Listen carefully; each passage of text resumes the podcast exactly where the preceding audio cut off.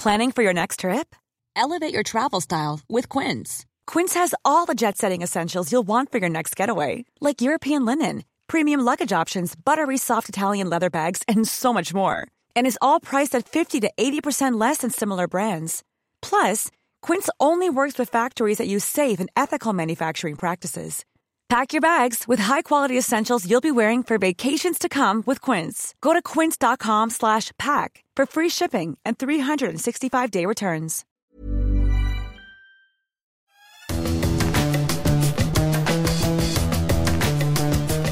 Salut à tous, bienvenue pour un nouveau numéro des euh, Fous du euh, Volant. Je suis euh, Gilles Delaposta et avec mon camarade Stéphane Vrignot, on va évoquer l'actualité de la Formule 1 à quelques jours, quelques heures maintenant de la deuxième épreuve du championnat du monde qui nous emmènera à Imola. En forme, Stéphane? Oui, bah comme d'habitude, et toi? Impeccable. Et en plus, Stéphane, aujourd'hui, on a la visite de Norman Nato qui pilote pour l'équipe Venturi euh, Racing en, Formule E et qui a franchi euh, dimanche dernier la ligne d'arrivée en troisième position avant d'être euh, disqualifié. Je suis désolé, hein, Norman, je commence par retourner le couteau dans la plaie. Merci d'être avec nous. Avec plaisir. juste en, quelques mots, le verre à, moitié vide ou, le verre à moitié plein? Est-ce que tu es quand même content de, la course que tu as fait euh, magnifique, un deuxième course à, Rome où je dis tu, tu franchis la ligne d'arrivée en troisième position et puis tu es donc disqualifié. Est-ce que tu es content? Et ensuite, pourquoi exactement cette disqualification? Alors content d'être disqualifié, non, forcément. Euh, après content de la journée, oui. Euh, je suis un rookie nouveau en Formule I. C'est une catégorie avec un plateau de pilotes exceptionnel, beaucoup de constructeurs aujourd'hui. Donc nous, on est une équipe privée, donc d'être capable de se battre avec les gros calibres, euh, c'est sûr que seulement après quatre courses en Formule I, pour moi, c'est quelque chose qui est, une, très grosse performance. Donc, euh, en plus, voilà, on a fait euh, pratiquement, j'ai envie de dire, 99% du travail. On passe la ligne. voilà, dans ma tête, c'est premier podium. Et pour une petite, un petit souci dans notre, dans notre système, une petite erreur, ben, on perd cette place-là, mais ça n'enlèvera pas la, la, superbe journée qu'on a fait dimanche. Il euh, faut, rappeler que euh, Venturi est, vraiment euh, une des premières équipes à s'être engagée en, Formule E, que depuis le début, donc il y a eu en tout une victoire et quatre podiums. Toi, quatrième course et tu es déjà, on va dire, sur, troisième sur, sur la ligne d'arrivée. C'est très, très, très encourageant quand même. Oui, non, c'est sûr. C'est pour ça que, voilà, comme j'ai dit, on est compétiteur. Au final, sur le papier, je suis pas troisième mais euh, ça n'enlèvera pas le résultat, euh, voilà, la qualification qu'on a fait euh, dans des conditions très compliquées. Et puis la course, voilà, je pense que ceux qui l'ont regardé, ils ont vu qu'on était capable de se jouer pour, de se battre pour les, pour les premiers postes. Donc voilà, en étant rookie, il y a encore beaucoup de travail de mon côté. Et voilà, l'équipe, on reste une équipe privée, donc on n'a pas tout fait parfait. Et malgré ça, on, on, arrive à sortir un résultat comme on a, comme on a sorti dimanche. Donc c'est vraiment prometteur pour la suite. Et puis Stéphane, on a quand même avec nous un garçon qui a terminé deuxième des, dernières 24 heures du Mans, intercalé entre les deux Toyota. Euh, là, ça nous permet de remonter euh, quelques, quelques mois en arrière, on va dire à peu près six mois en, en, en arrière. C'est pas passé loin quand même hein, chez, chez Rebellion là. Ouais, c'est pas passé loin. Et là, une fois de plus, c'est un peu le même schéma, j'ai envie de dire, qu'avec avec Venturi, c'est qu'on est une petite équipe par rapport à la concurrence.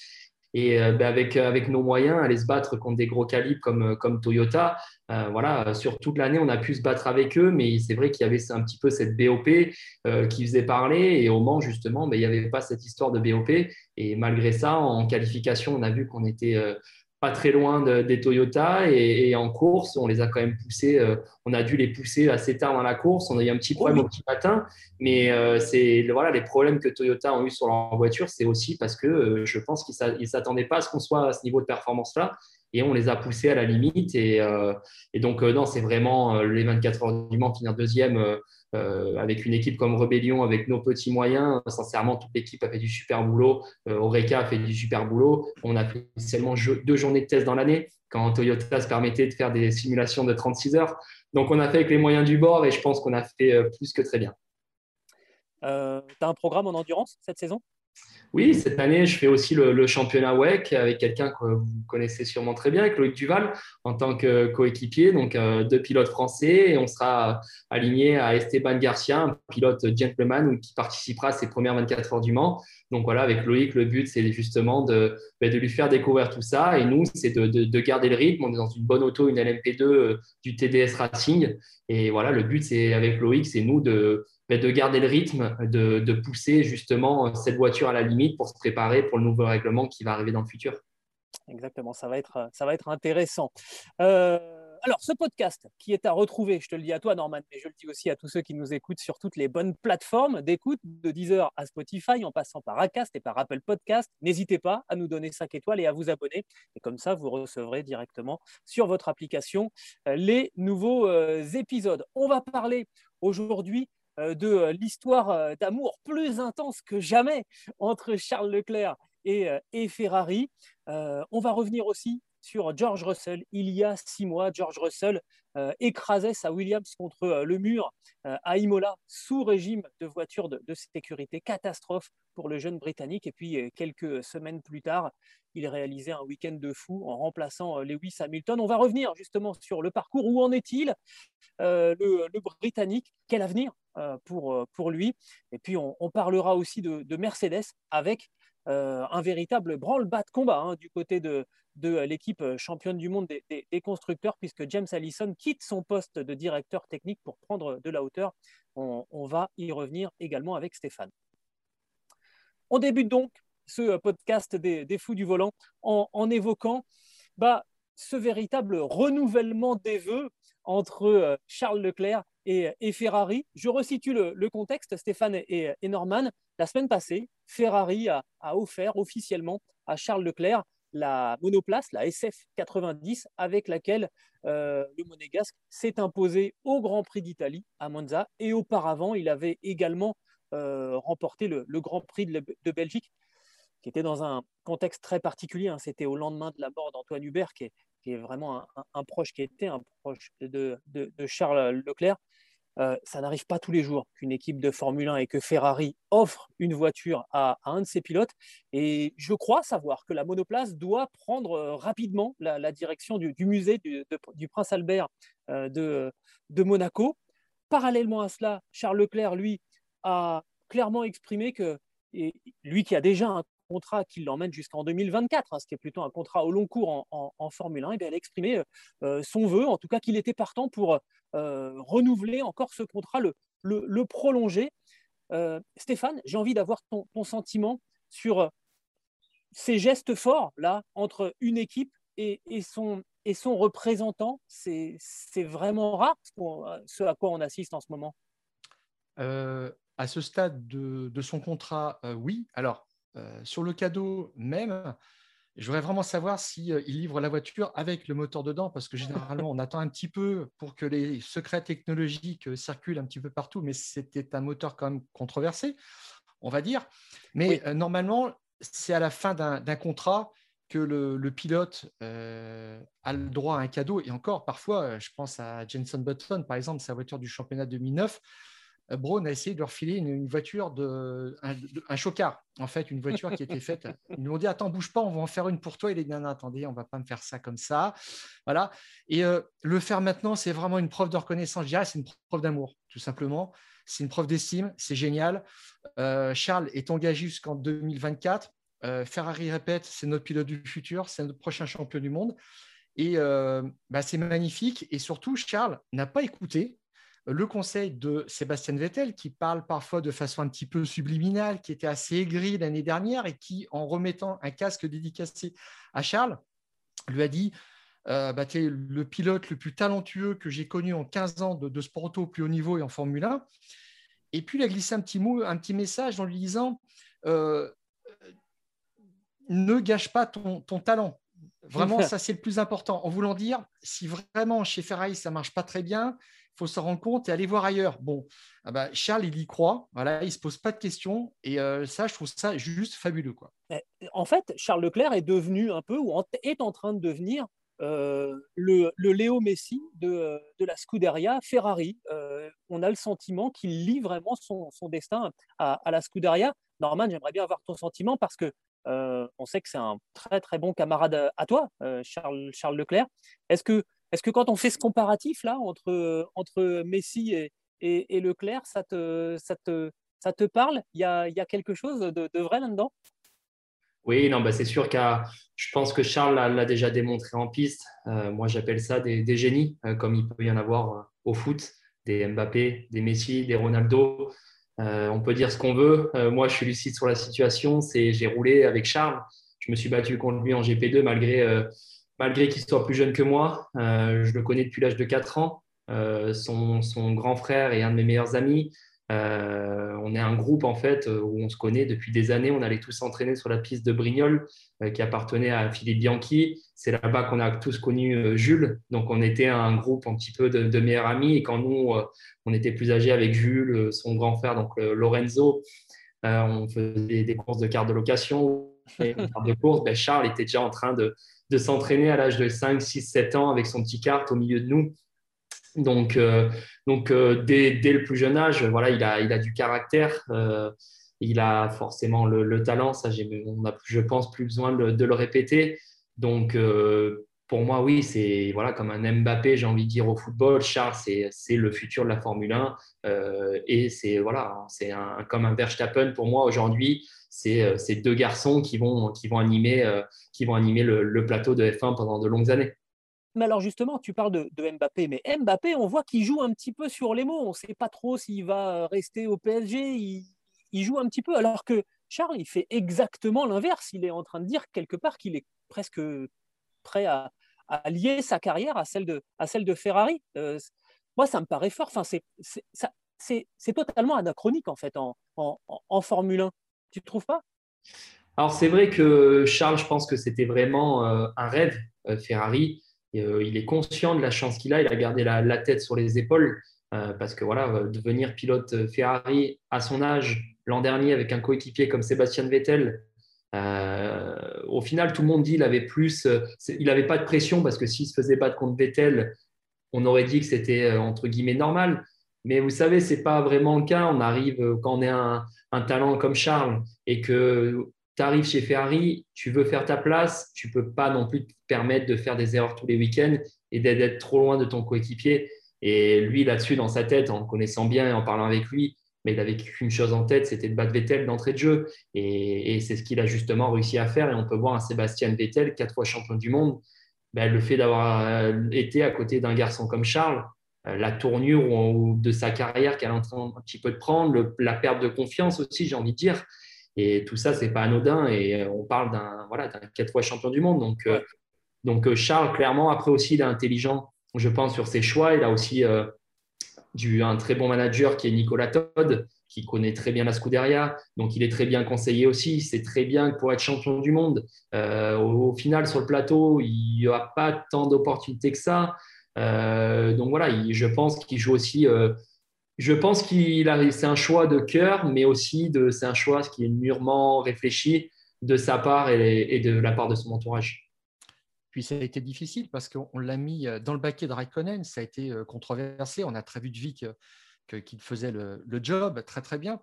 Euh, il y a deux choses en fait, c'est qu'il devait battre Vettel et puis devenir le numéro un, l'élu dans, dans l'esprit de, Ferrari pour toi, euh, quand est-ce que s'est opéré finalement le, point de bascule? Parce que c'est de la confiance, mais ça veut dire qu'il est devenu un leader technique. Quand est-ce que ça, ça s'est passé? Courant 2019, Vettel a commencé à être mal dans cette Ferrari qui ne euh, répondait pas à ses aspirations. Puis au contraire, Charles était très bien et ça allait de mieux en mieux. Est-ce que tu as senti ce shift progressif euh, s'opérer? Oui, bah alors pour moi, sincèrement, avant que, quand il est arrivé dans la Scuderia déjà au, au test hivernaux, euh, en connaissant bien Charles, c'est un, c'est quelqu'un qui déteste perdre depuis tout petit. C'est un très très mauvais perdant. Euh, je parle en connaissance de cause. On joue, on fait souvent du sport ensemble, on joue au paddle ensemble. Et, croyez-moi, on a beau se connaître depuis des années. Euh, des fois, c'est à limite à se prendre un, coup de raquette. Ah Mais c'est sincèrement, c'est, une force. Et, et, lui, dans sa tête, direct en arrivant chez Scuderia, malgré ce qu'on, qu'on peut dire aux médias en tant que pilote, euh, voilà, faut rester la tête sur les épaules. Parce que, comme dis, quand tu arrives à côté d'un Sébastien Vettel, tu peux pas te permettre de dire je vais arriver, je vais tout fracasser, je vais être le plus beau, le plus fort. Euh, c'est pas, mais par contre, son objectif, comme tout pilote, c'est d'arriver. La première personne à battre, c'est ton coéquipier. Et pour moi, dès l'Australie, déjà la première course, quand il est arrivé chez Ferrari, il était un petit peu derrière Vettel, mais quand, si on se rappelle du départ, il essayait d'aller à l'extérieur. Déjà, il a montré un petit peu le bout de son nez. Et à partir de là, je pense qu'il a pris la confiance et ça a fait que monter en puissance. Puis alors, euh, euh, pour moi, le, bah, bien évidemment, le Graal, ça a été euh, bah, Monza. Monza, c'est clairement un tournant de la carrière, je dirais, de Charles et surtout au sein de la Scuderia. quand tu es pilote Ferrari, que tu viens d'arriver dans l'équipe et que tu gagnes à Monza, bon, bah, là, c'est jackpot. C'est clair. Est-ce que, est que ça fait rêver, toi, en tant que pilote? Alors évidemment, ça arrive à un, de tes meilleurs amis, c'est toujours très, très sympa ça fait rêver en tant que pilote d'avoir une symbiose comme ça euh, avec une équipe? Bon, là, en plus, c'est le Graal, c'est avec, avec Ferrari, mais, mais en fait, c'est idyllique ce qu'il y arrive, d'avoir vraiment une symbiose avec son, son, équipe. On ne fait pas beaucoup mieux, ça se passe comme ça euh, entre toi et, et Venturi? Sincèrement, c'est tu peux même pas, en fait, il faut le vivre. Je pense que tu, même lui, il n'arrive pas à te le décrire. Hein. Euh, quand tu arrives chez lui, rien que de voir la coupe, en fait, toi, quand tu as vu en fait, les images qu'on a tous vues à la télé, c'était impressionnant. Le, podium, euh, le monde, euh, c'était carrément. Et même lui, en fait, je pense que le fait que les courses se sont enchaînées et qu'ils étaient capables de gagner des courses et que pour lui, en plus, ça a été un moment où été un peu compliqué parce qu'il y a eu le décès de son, papa euh, récemment, des années avant ça. Il y a eu le, décès d'Antoine Hubert. donc, il y a un petit peu des enchaînements qui font que il n'a pas pu vraiment en profiter pleinement. Et, comme je dis, il est quand même, malgré ça, il a gardé les pieds sur terre. Et je pense qu'en fait, même lui, il n'a pas vraiment en fait, réalisé ce qui lui est arrivé. Il en est conscient, mais pas vraiment en fait, euh, vraiment réalisé et profité. Mais, euh, clairement, pour moi, c'est un tournant de, sa carrière. Et c'est surtout à partir de ce moment-là que son statut chez Ferrari pas été intouchable, mais j'ai envie de dire, il a pris, il a pris vraiment de l'importance. Est-ce que pour toi, le Brésil 2019, euh, c'est vraiment un point de rupture? Charles Titi Vettel en le repassant, et puis Vettel, voilà, lui braque légèrement dessus, et Charles n'a pas le temps de réagir. Les deux voitures s'accrochent. C'est assez idiot de la part de, Vettel, puisqu'il l'avait déjà fait à l'endroit de Weber en Turquie en 2010. On s'est dit, ça recommence. Et là, le sentiment, c'est qu'on s'est dit, en fait, Vettel joue sa carte perso, alors que Charles, on a quand même le sentiment que ah bah, il pilote pour la Scuderia. Euh, il parle un italien parfait qui est fluide. Euh, ça se ressent. Euh, comme je l'ai dit ici, parfois, c'est, on sent qu'il est de la famille. Voilà. il y avait déjà ce distinguo et d'un seul coup, on se dit bon, c'est un peu fini, Vettel, l'histoire avec Ferrari. Maintenant, c'est la place est à Charles. Oui, non, c'est sûr que je pense qu'un Sébastien Vettel a vécu chez Ferrari ce qu'il a vécu chez Red Bull. Et, sauf que là, ça a fait effet inverse. Et, un Vettel chez Red Bull, c'était intouchable. On s'en rappelle ce qui s'est passé avec Mark Webber, euh, avec l'histoire de, je ne sais plus exactement, la, carte au moteur. Mais au final, après la course, il a gagné son Grand Prix. Personne ne lui a rien dit chez Red Bull. Il a gagné ses championnats et puis il était intouchable. Et pour moi, bon, ben, le, Brésil, c'est c'est un épisode en plus, mais pour moi, là, on va dire que la rupture avec Sébastien Vettel et on va dire le, le, passage de témoin était, était déjà fait bien avant ça on est d'accord. On est, on est d'accord. Euh, juste un, dernier mot. Euh, est-ce que tu est-ce que tu sens toi que euh, là pour la, prochaine saison, hein, maintenant le prochain règlement, Ferrari est en train de se mettre en ordre de marche et que, Charles aura la possibilité de jouer le titre mondial. Est-ce que Ferrari va redevenir un, top team? Bah, On l'espère tous. Charles le premier. Euh, après, c'est encore euh, trop tôt pour le dire. Même lui, aujourd'hui, quand tu lui poses la question, il n'est pas capable de te répondre. Et même, je pense que Ferrari, aujourd'hui, te dire l'an prochain ou dans deux ans ou dans trois ans, on sera au niveau d'être champion du monde, je pense que c'est encore un peu trop tôt. Euh, on, peut, le voir avec McLaren qui est au fond du gouffre et qui petit à petit est en train de revenir. Ça prend du temps. donc, je pense que ce sera aussi le cas avec la, avec la Scuderia. Il y a un gros travail pour moi de restructuration à, à l'intérieur du, team. Euh, je pense que le fait d'avoir un Carlos Sainz dans l'équipe, qui est, un, qui est vraiment un gros bosseur, je l'ai eu comme équipier dans le passé, c'est quelqu'un très talentueux, euh, un jeune pilote aussi, donc ça, ça va aussi pousser Charles euh, à être tout le temps à la limite et à progresser aussi dans certains domaines. pour ça, je, pense que c'est vraiment très bien pour la, la Scuderia.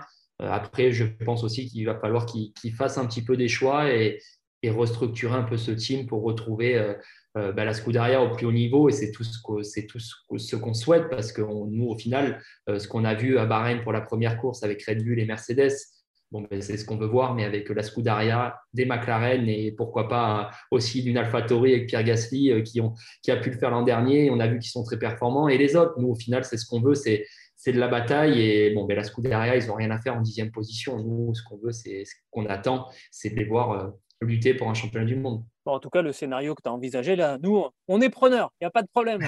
on sera parfaitement content. Le deuxième thème qu'on veut aborder euh, avec toi, Norman, euh, dans les foot du volant, c'est euh, le, passé récent de, George Russell.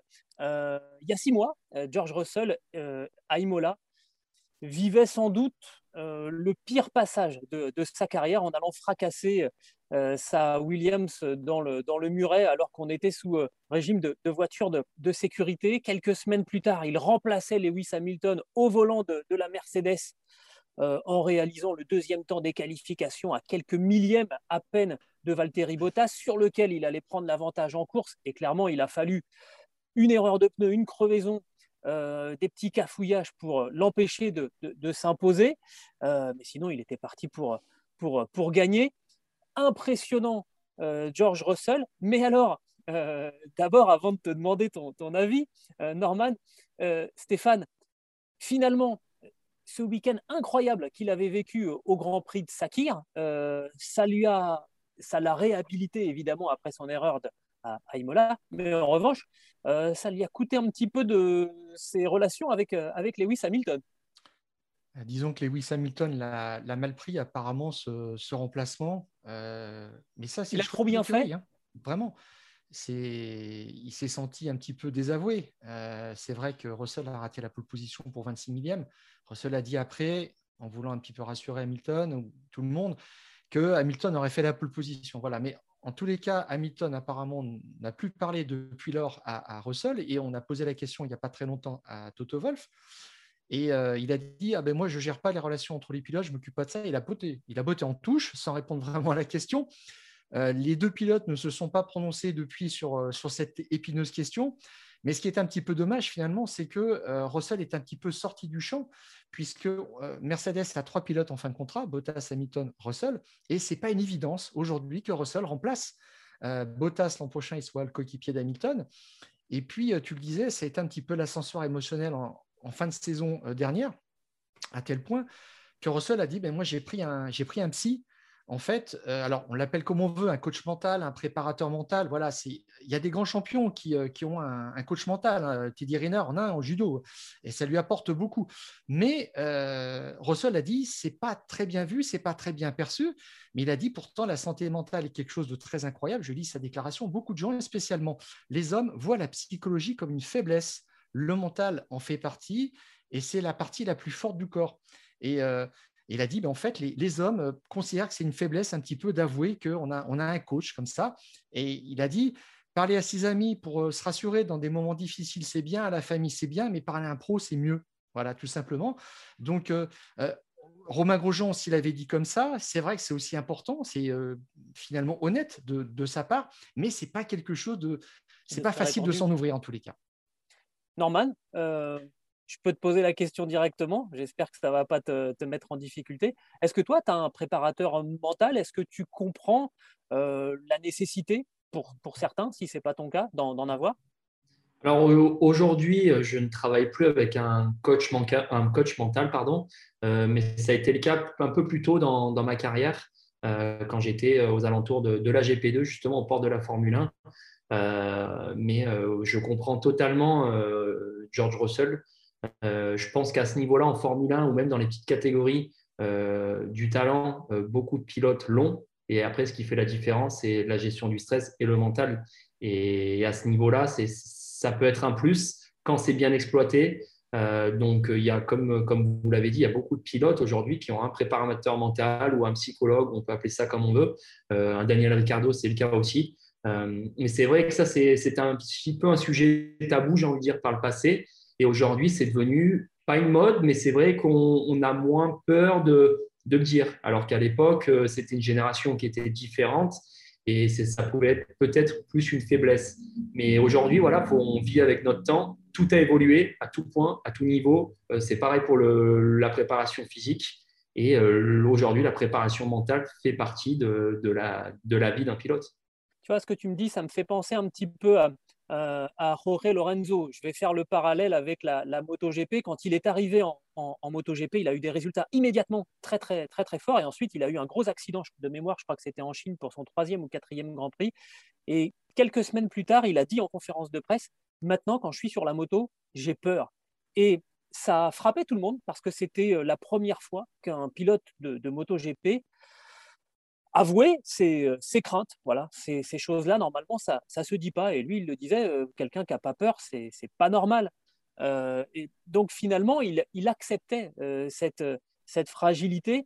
Et je pense que, je ne sais pas comment vous, comment vous imaginez ça, les, garçons, mais je pense qu'il peut faire de, cet état de conscience, de, cette fragilité potentielle qu'on peut, avoir parfois euh, quand il y a de la pression, et il en a eu, euh, voilà, quand il se met dans le mur euh, à Imola, il en a eu évidemment énormément quand il était au, volant de la monoplace de, Lewis Hamilton.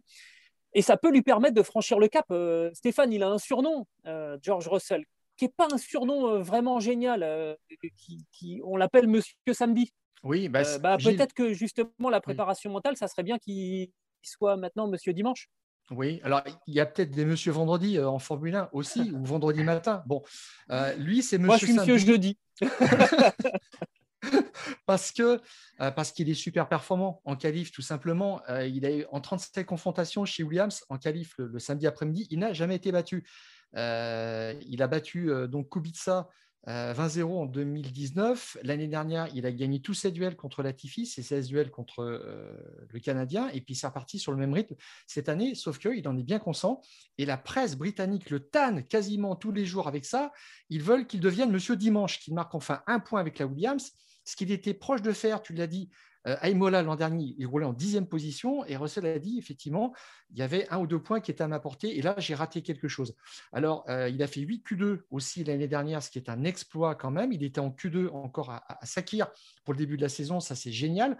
Maintenant, on attend une concrétisation. Je crois que ça ferait, ça ferait plaisir à tout le monde. Voilà. Mais au-delà de ça, c'est vrai qu'il prouve sa vitesse pure. Il faudrait qu'il concrétise le dimanche parce que finalement, on se dit, on aimerait que cette Williams progresse parce que s'il ne va pas chez Williams, euh, chez, euh, chez Mercedes, voilà, ben, il va peut-être devoir poursuivre chez Williams euh, avec une équipe qui est en train de se restructurer pour viser un petit peu plus haut et accompagner cette écurie un petit peu comme Rosberg l'avait fait. Rosberg a fait quatre ans d'apprentissage chez Williams. Il est arrivé, il est à un niveau tip-top chez, chez Mercedes c'est peut-être par là que ça passe aussi, mais c'est un petit peu compliqué parce qu'il euh, y a trois personnes qui sont arrivées chez Williams d'univers un petit peu euh, différents, enfin pour le rallye et Button pour, euh, pour la Formule 1. Il faut tout ça maintenant ça, ça s'imbrique. Alors justement, on va, on va rappeler hein, les personnes qui sont arrivées. Just Capito, qui est arrivé avec François-Xavier de Maison, qui est un Français, euh, qui est arrivé lui aussi, qui est un ingénieur euh, et qui est arrivé donc, pour, aux, fonctions de directeur technique de chez, euh, de chez Williams. Josh, Capito, il est, Stéphane, rappelle-moi sa fonction, il est, PD, PDG. PDG, de, de, mm. Williams. Donc, ces deux personnages qui viennent du, du, rallye. Et puis Jenson Button, qui est venu un peu en, en en ambianceur. oui, euh, alors, c'est pas péjoratif, hein, ce, que, ce, terme. Oui, effectivement, il avait dit, moi, je ne suis pas là pour apprendre aux pilotes à conduire, mais je sais que dans une écurie, ce qui compte beaucoup, c'est l'ambiance de travail, c'est-à-dire les gens qui se parlent, qui échangent, et euh, une bonne atmosphère. Et déjà, ça, ça, ça, ça veut dire que chacun va donner le meilleur pour l'équipe, pour l'autre, pour le voisin, pour le collègue de travail, ce qui n'est pas toujours le cas dans des équipes qui manquent de budget. Euh, le souci, jusqu'à présent aussi sans directeur technique, c'est qu'il y a beaucoup de gens qui faisaient le job un petit peu de quelqu'un d'autre, qui n'était pas à la bonne place, qui est en autogestion aussi. Euh, là, il y a un directeur technique qui arrive, mais du monde du rallye quand même. C'est ça. Ça pose question, c'est un vrai pari, on va dire. Voilà. Donc, euh, il y, a plusieurs choses autour de ça. Et puis, Jos Capito aussi, il a eu deux expériences quand même assez courtes en Formule 1. 96 chez Sauber, il est, il est membre du conseil exécutif pendant un an. Après, il s'en va. Et puis, il a fait trois mois chez, euh, chez McLaren en, 2016. Il a été renvoyé tout de suite. Donc euh, là, c'est un, petit peu, un petit peu délicat, on va dire. C'est un vrai, vrai pari. il était arrivé en septembre chez, chez McLaren. Et mi-décembre, il était parti. Il n'a pas payé sa, taxe d'habitation chez McLaren. Il est parti avant le, 1er janvier. Norman, cette imbrication-là, cette, cette ambiance de mettre les, bons éléments au, bon endroit euh, et d'avoir une bonne euh, ambiance de, travail dans, une équipe, euh, ça, paraît évident comme ça, mais c'est monstrueusement difficile à, mettre, sur pied. Ah ben, bien évidemment, et c'est justement, d'en parler tout à l'heure de la Scuderia et de, Charles Leclerc. Je pense que c'est ce qui manque aussi chez la Scuderia aujourd'hui. Euh, un petit peu cette ambiance dans l'équipe, d'avoir les bonnes personnes aux bons endroits. Et euh, quand on parlait de restructuration, ben, c'est justement aujourd'hui euh, sur lequel la, Scuderia est en train de travailler, est en train d'essayer de débaucher. parce que ben, voilà, on sait aussi que la Formule 1, c'est d'essayer de, copier un peu ce que font les copains au niveau technique, mais aussi d'aller piocher dans les ingénieurs et, et dans les, de prendre les bonnes personnes justement pour essayer de, d'apporter des informations et pas seulement techniques, justement, de, de, structurer une équipe et de, et de prendre tout simplement des infos de, qui marchent à la concurrence. Donc aujourd'hui, c'est euh, euh, par exemple, pour donner une idée, aujourd'hui, j'étais dans le simulateur chez Venturi. Euh, on, a, on a bossé dans le simulateur, mais pas pour améliorer notre setup de la voiture, simplement pour améliorer ce qui n'a pas été à Rome, donc la communication, euh, ce qu'on pouvait améliorer sur ces, c'est des petits détails hein, au final, mais c'est des petits détails qui peuvent avoir des grosses conséquences. Et, en Formule 1, euh, quand on voit le nombre de personnes qu'il peut y avoir dans une équipe, il euh, faut que chaque personne emmène quelque chose. Il ne faut pas qu'il y ait du monde pour avoir du monde. Et, c'est, ça qui est super important hein. pour moi, c'est d'avoir la bonne personne justement au bon endroit et que, que la personne emmène quelque chose en tout cas, on verra ce que ça va donner hein, euh, pour, George Russell qui se retrouve dans une situation pour euh, essayer euh, de, résumer, dans une situation un petit peu compliquée où son avenir d'un seul coup chez Mercedes est plus aussi évident que ça et où il se retrouve un petit peu dépendant ben, d'un pari technique, hein, même si François-Xavier de Maison a été un directeur technique absolument fabuleux chez Volkswagen. Hein, Sébastien Ogier lui doit, lui doit quelques titres de, de champion du monde des, des rallyes. Mais voilà, il est dans une situation un petit peu euh, difficile et ça va être important pour lui de, faire de, bons résultats et notamment hein, d'effacer ce mauvais souvenir à, Imola. Forcément, quand il va repasser à cet endroit, il, euh, il y pensera. On va évoquer maintenant dans les fous du volant le, troisième point qu'on voulait euh, évoquer aujourd'hui, le branle-bas de combat chez, chez Mercedes. On parlait de réorganisation au sein de la Scuderia, chez, chez Williams. Euh, bah là, on est à l'autre bout du spectre de, la Formule 1, mais chez Mercedes aussi, euh, ça bouge. On a appris, euh, c'était le vendredi 9 avril, pour être précis, que James Allison ne serait plus le directeur technique de, Mercedes en, Formule 1, poste qu'il occupait depuis 2017. il devient chef technical officer. Autrement dit, il va prendre de la hauteur pour superviser le, projet de Mercedes pour les, pour les prochaines saisons. On sait qu'il y a un nouveau règlement qui arrive en, en, 2022. C'est Mike Elliott qui, à la base, euh, est aérodynamicien qui va lui, succéder. Mike Elliott, qui est en Formule 1 depuis, euh, depuis 2000. Hein. Il est arrivé en 2000 chez, McLaren. Il est passé ensuite chez, euh, Renault. Stéphane, on sent que, chez Mercedes, on, révolutionne dans, la continuité. C'est-à-dire qu'il y a un roulement et qu'on on continue de, travailler. Bah, ça, ça cette annonce arrive moins d'un an après, ou à peu près un an, après celle du départ d'Andy Cowell, qui a été très bien organisé aussi. Là, c'était pour quitter la Formule 1 tout simplement, pas pour prendre de la hauteur. Il a passé le témoin euh, à Ewell Thomas, qui s'est tout de suite attaché à, faire de gros changements. Euh, en travaillant sur la combustion interne du moteur, sur le turbo, il a changé des choses vraiment fondamentales. Euh, est, tellement fondamental qu'il y a eu un problème aussi sur la fiabilité. Il a dit euh, la structure du moteur du V6, du V6 est, en, est en aluminium et on a changé aussi l'alliage. Donc ça, c'est quand, même, quand même des choses très, très importantes. Il s'est attaqué à des gros chantiers tout de suite. Donc les gars ont l'expérience et n'ont pas peur de, faire le job derrière ça. Et puis effectivement, donc lui, il était directeur technique euh, moteur. Là, on change chez Mercedes le directeur technique tout court, châssis de toute l'entité, c'est quand même pas rien. C'est intelligemment fait parce qu'Alison a dit Je sens que c'est le bon moment pour moi et pour l'organisation dans une dynamique vraiment de, victoire. Et ça me fait penser un petit peu finalement euh, au changement qu'avait opéré euh, Jean Todt. Euh, c'est vraiment la même façon de penser que chez Ferrari au début des années 2000 et de Jean Todt qui a dit au fil des succès, en fait, les gens, il ne faut pas les laisser au même poste, il faut leur faire sentir qu'ils évoluent aussi dans leur carrière. Il avait organisé tout un, tout un système de promotion. Lui-même, Jean Todt, en avait profité. Il était passé de directeur sportif à directeur de la Scuderia. Il a fini administrateur délégué de Ferrari, ce qui est quand même pas rien ce qui est quand même un honneur pour, pour un étranger de, de gérer cette, cette, marque. Donc ça, c'était génial. Et puis, euh, euh, au sein même de, la structure technique, euh, ils avaient organisé ces, ces changements en, douceur. Et finalement, c'est une, forme de, continuité toute, toute douce et qui tranche quand même par rapport à d'autres écuries qui font des révolutions. Bah, je pense à Ferrari depuis, depuis 10 ans, qui a changé de nombreuses fois de directeur technique. Oui, on a eu euh, quelques-uns qui sont passés. Tu, peux nous les nommer? Je sais que tu les as notés. Ah oui, on a eu, euh, il y a eu Aldo Costa d'abord qui a, eu une carrière assez courte. Il y a eu Pat Fry, ça n'a pas très très bien fonctionné. Puis James Allison qui n'a pas eu le temps d'avoir des résultats. Et c'est étonnant parce que euh, ensuite Aldo Costa est passé chez Mercedes et ça a très bien fonctionné. James Allison, il est passé chez Mercedes. On, connaît les résultats. Voilà, donc il faut mettre les bonnes personnes aux, bonnes places. Et ça, c'est ce que disait Norman tout à l'heure. C'est vraiment important. Et maintenant, c'est Mattia Binotto. Mais en attendant, chez Mercedes euh, on a eu euh, moins de, techniciens.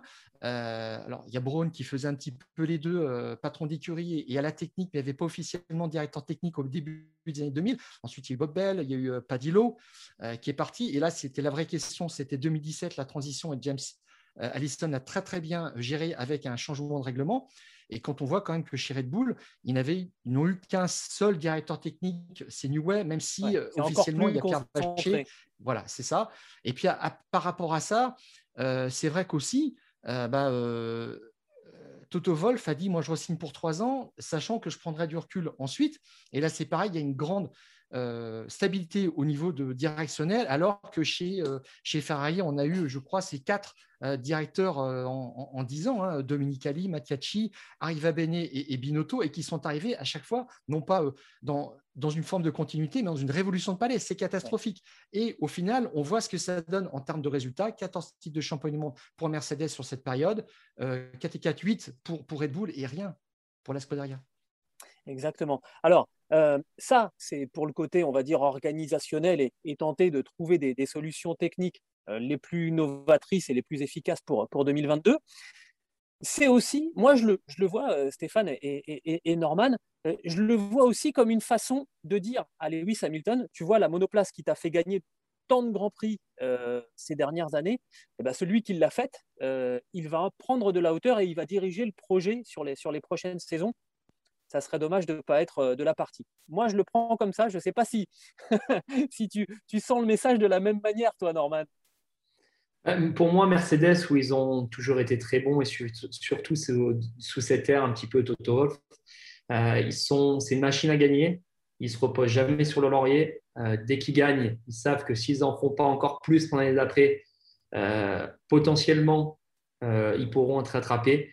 Et, c'est là-dessus qu'ils sont impressionnants parce que ils ont une machine, ils ont une machine, une voiture qui est au-dessus des autres depuis un bon petit moment. Et ça n'empêche que chaque début d'année, tu arrives au premier test à Barcelone ou à Bahreïn, et c'est eux qui ont encore emmené le plus d'évo, c'est eux qui ont la plus grosse courbe de progression pendant l'année. Et, ça passe comme, euh, comme vous venez de, le dire, euh, par des changements de poste, de, de, garder, de faire confiance aussi à des personnes. Et pour moi, c'est ça que Ferrari n'a pas forcément su le faire. Voilà, James Allison, euh, ça n'a pas forcément fonctionné chez Ferrari. On voit ce que ça donne chez Mercedes. et puis, mais c'est pas qu'une personne. Euh, c'est pas euh, c'est pas seulement Adrian Newey par exemple chez Red Bull qui fait que la Red Bull fonctionne. Oui, c'est lui qui en dessine une grosse partie, mais si tu n'as pas euh, l'équipe autour de ça qui est capable de la faire fonctionner et de l'aider pour construire ce projet, ça ne peut pas fonctionner. Pour moi, c'est là-dessus que Mercedes, en termes de gestion d'équipe, où ils sont ben, monstrueux par rapport à la concurrence. Je crois que c'est une des plus grosses qualités de, de, ah. Toto Wolff. Et c'est vrai que c'est un peu ce côté qu'avait aussi Jean Todt, pas totalement. Tu es d'accord? Exactement. C'est pour moi, il faudra peut-être lui poser la question un jour si on a l'opportunité, mais je pense qu'il s'en est inspiré.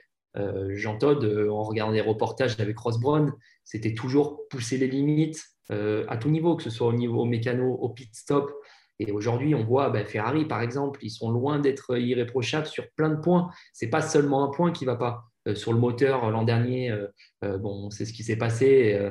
et puis voilà, les pit stops, c'est loin d'être leur point fort. La stratégie, c'est loin d'être leur point fort. Donc c'est pour ça qu'à la Scuderia, on ne peut pas dire que c'est la faute d'une seule personne. C'est un projet qui a, je pense, à reprendre de la base et il y a une reconstruction de l'équipe. Et c'est là-dessus que, que Mercedes est monstrueux, c'est-à-dire qu'ils ont la meilleure équipe, ils ont le meilleur, pour moi aujourd'hui, pilote du monde et que malgré ça, ils ne se relâchent pas. Et que voilà, quand ils ont mis un George Russell dans la voiture, eh ben, c'était aussi pour pousser un Lewis Hamilton, lui dire bah voilà, tu, pour ton contrat, tu veux renégocier, tu es, oui, tu es certes le meilleur pilote du monde, mais ne sois pas trop gourmand parce que nous, on est la meilleure équipe du monde. Et euh, il y a beaucoup de très bons pilotes qui seraient peut-être aussi capables de gagner avec. Donc en fait, c'est à tout niveau que tout le monde se pousse et c'est là-dessus qu'ils sont, très très forts. Toto Wolf, il a cette faculté, hein, lui aussi, à, ne jamais, excusez-moi, je vais emprunter une image qui n'est pas du tout sport mécanique, mais à ne jamais euh, laisser retomber la pulpe, en fait. C'est toujours essayer de secouer les idées, essayer de secouer ses ingénieurs, euh, même, parfois, euh, même parfois ses pilotes, avec un, petit peu plus de diplomatie, de douceur que, que, ne l'avait Jean Todt à, à, son époque. Et ça en fait Mercedes une véritable machine, machine à gagner, Stéphane même quand il n'y a pas la, même, la meilleure voiture, comme c'était le cas pour le premier Grand Prix de, la saison à Bahreïn, ils ont quand même réussi à se pousser dans leur dernier retranchement et avec la stratégie, finalement, alors que les stratégistes de, chez Ferrari auraient pu s'endormir un petit peu ces dernières saisons, ils avaient la meilleure voiture. Autrement dit, euh, voilà, course normale, ça gagnait. Et là, ils ont quand même réussi à se mettre en, avant. Ça aussi, c'est un signe de cette faculté à ne jamais se, s'endormir. Complètement. Et pendant le sujet, euh, quand on parlait de Williams, en fait, je me, posais la, question qu'est-ce qui manque à, Mercedes? Euh, Je me rendais compte que Williams, c'est le deuxième pit crew de, la Formule 1 derrière Red Bull. C'est eux qui font les, euh, changements de pneus les plus, les plus rapides. Donc, ça, ça, parle quand même en termes de capacité opérationnelle, de gens qui sont motivés, qui savent travailler, même si tout n'est pas en place. Et chez Mercedes, ils ne cherchent pas ça parce que finalement, ils roulent devant, mais ils avaient de la marge ces dernières années, mais c'est fallait surtout pas aller se mettre dans le rouge sur des, sur des changements de roue, même si parfois ça s'est mal passé, ça a été cataclysmique, même pour Bottas, à cause d'un pistolet qui, qui, grippait. Mais ils savent euh, ils, connaissent la limite. Voilà. Alors, Russell, c'est autre chose parce que Russell avait laissé sa, radio ouverte et ça crée des interférences et on n'a pas compris l'ordre en fait de, passer les pneus. Et il y a eu euh, mélange euh, à Sakir l'an dernier. Ça, c'est la version officielle, si tu peux me permettre. Mais, il, y a, le nom hein, sur les pneus. Donc, normalement, quand tu vois le gars arriver, tu dois savoir quel pneu mettre. Bon, même si la radio est ouverte. Mais bon, allez, on va faire le débat je dirais que James Ellison, il a presque même un coup d'avance dans cette réorganisation dont on parle, parce que souviens-toi, au Brésil l'an dernier, il a dit, moi, je, passe mon tour parce que je suis un peu, je suis un peu cuit en cette fin de saison. Et c'était euh, James Ellison qui était le team principal, le, directeur d'équipe. Et je dirais qu'il prépare peut-être, parce qu'il a signé pour trois ans, 2021, 2022, 2023, il prépare peut-être un rôle de team principal pour James Ellison, un rôle un petit peu à la Rose Brown, euh, du début des années 2010, euh, même euh, chez Honda, chez, chez, Braun, parce que Braun faisait directeur d'équipe et directeur technique, et ça permettrait de, d'aller encore vers un, pas au-dessus avec James Allison parce qu'il aurait toute cette vision technique. Euh, et, c'est quelque chose aussi qui est très important euh, d'avoir une dimension technique quand on dirige une équipe parce que les ingénieurs parfois ils peuvent un petit peu euh, emmener tout un groupe de travail dans une fausse direction. Et quand tu as cette sensibilité là tu peux dire attendez les gars là vous, partez dans le mur. C'est ce qui faisait la force d'Éric Boulier chez Lotus euh, spécialement parce qu'on ne pouvait pas lui raconter des, histoires. Il disait, dans les briefings techniques, je comprends très très bien ce qui se passe et je, j'en reprends certains ou en tous les cas, je demande des précisions et je suis là pour, euh, pour cadrer. Voilà. Donc, euh, En tout cas, Mercedes donc, envoie un message à, éventuellement à Lewis Hamilton, envoie aussi un message à la concurrence en leur disant, les gars, 2021, c'est une chose, nous, on s'occupe de votre cas pour, pour 2022, on est déjà sur le dossier Et Toto Wolf a envoyé aussi un petit message, certainement à Rome, puisqu'il était euh, sur la, Formule E ce, week-end, avec toutes les questions sur l'engagement futur et euh, en, Formule E, c'est-à-dire il y a des. Mercedes est également en Formule E d'ailleurs. Hein, c'est ça, qui, qui fournit des, chaînes de, traction. Et je voulais savoir ce que, ce, que, ce que Norman en pense justement là-dessus, parce que Toto Wolf, il laisse rien au hasard, franchement.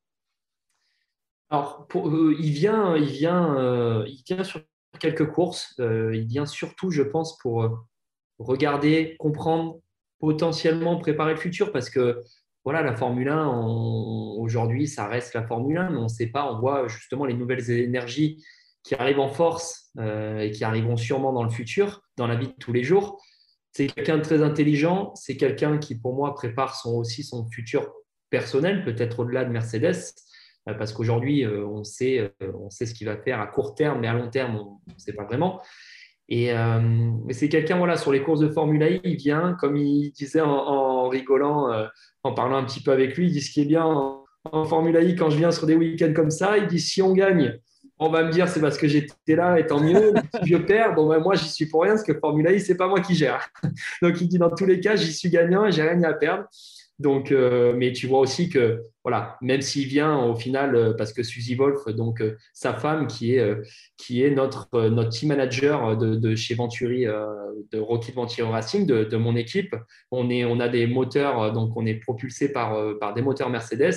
Donc, j'ai la chance de travailler avec l'équipe Mercedes Formula E aussi en direct. Et tu vois tout ce qui est mis en place, il n'y a rien qui est laissé au hasard. Donc, c'est comme je disais, c'est une machine à gagner.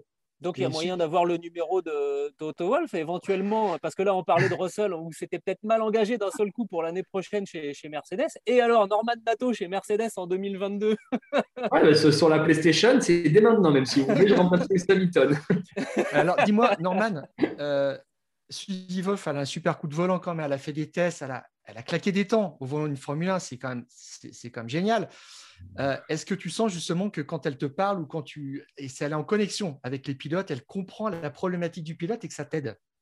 Oui, alors sincèrement, c'est ça qui est super en fait avec Suzy. C'est exactement ça. C'est qu'elle a vécu ce que, tu peux vivre en tant que pilote en étant dans la voiture. Parce qu'il faut savoir que la plupart des team managers ou même des ingénieurs aujourd'hui euh, qui travaillent en Formule 1, en Formule électrique, dans toutes les catégories, la plupart n'ont jamais piloté une voiture de course. Et c'est ça qui, en fait, qui, euh, qui est un petit peu compliqué, j'ai envie de dire, dans ce métier-là, que ce soit pour les ingénieurs ou même nous, pour les pilotes. Et quand on parlait de communication, c'est ça qui est super important avec ton équipe, c'est qu'il faut qu'on parle le même langage. Et c'est sûr qu'en fait, quand tu as quelqu'un qui a vécu ce que toi, tu vis aujourd'hui, ben, le courant passe beaucoup plus facilement. Et ça, c'est sûr que c'est un plus. Bah, merci beaucoup, en tout cas, Norman, parce que c'était très intéressant, euh, tes, euh, tes, impressions euh, sur, sur, tous ces, sur tous ces sujets qu'on a passés en, en, revue dans les fous du volant aujourd'hui. Euh, dernière information, euh, les amis, et pas des moindres, attention, euh, les horaires du Grand Prix ont été un petit peu changés ce, week-end. alors vendredi, les premiers essais libres à partir de, de 11h et samedi, la qualification est à 14h au lieu de 15 euh, comme c'était prévu à l'origine. Tout ça pour ne pas être en confrontation euh, télévisée avec euh, les funérailles du prince, du prince Philippe, les qualifications qui commenceront même d'ailleurs hein, par une minute de, silence en l'honneur du, prince Philippe. On n'oublie pas les racines britanniques hein, de, de, la, de la Formule 1. Et puis évidemment, ce, ce Grand Prix donc, à Imola qui aura lieu dimanche à 15h, un podcast qui est à retrouver sur toutes les bonnes plateformes de Acast euh, à, 10h en passant par Spotify et par Apple Podcast. Tiens, je ne l'ai pas fait dans l'ordre habituel, mais c'est pas grave, ça change les habitudes. N'hésitez pas à nous donner 5 étoiles et à vous abonner, comme ça vous recevrez le nouvel épisode directement sur votre smartphone. Norman, Stéphane, merci beaucoup. On se retrouve la semaine prochaine et d'ici là, Stéphane, on coupe le contact. Salut Salut, merci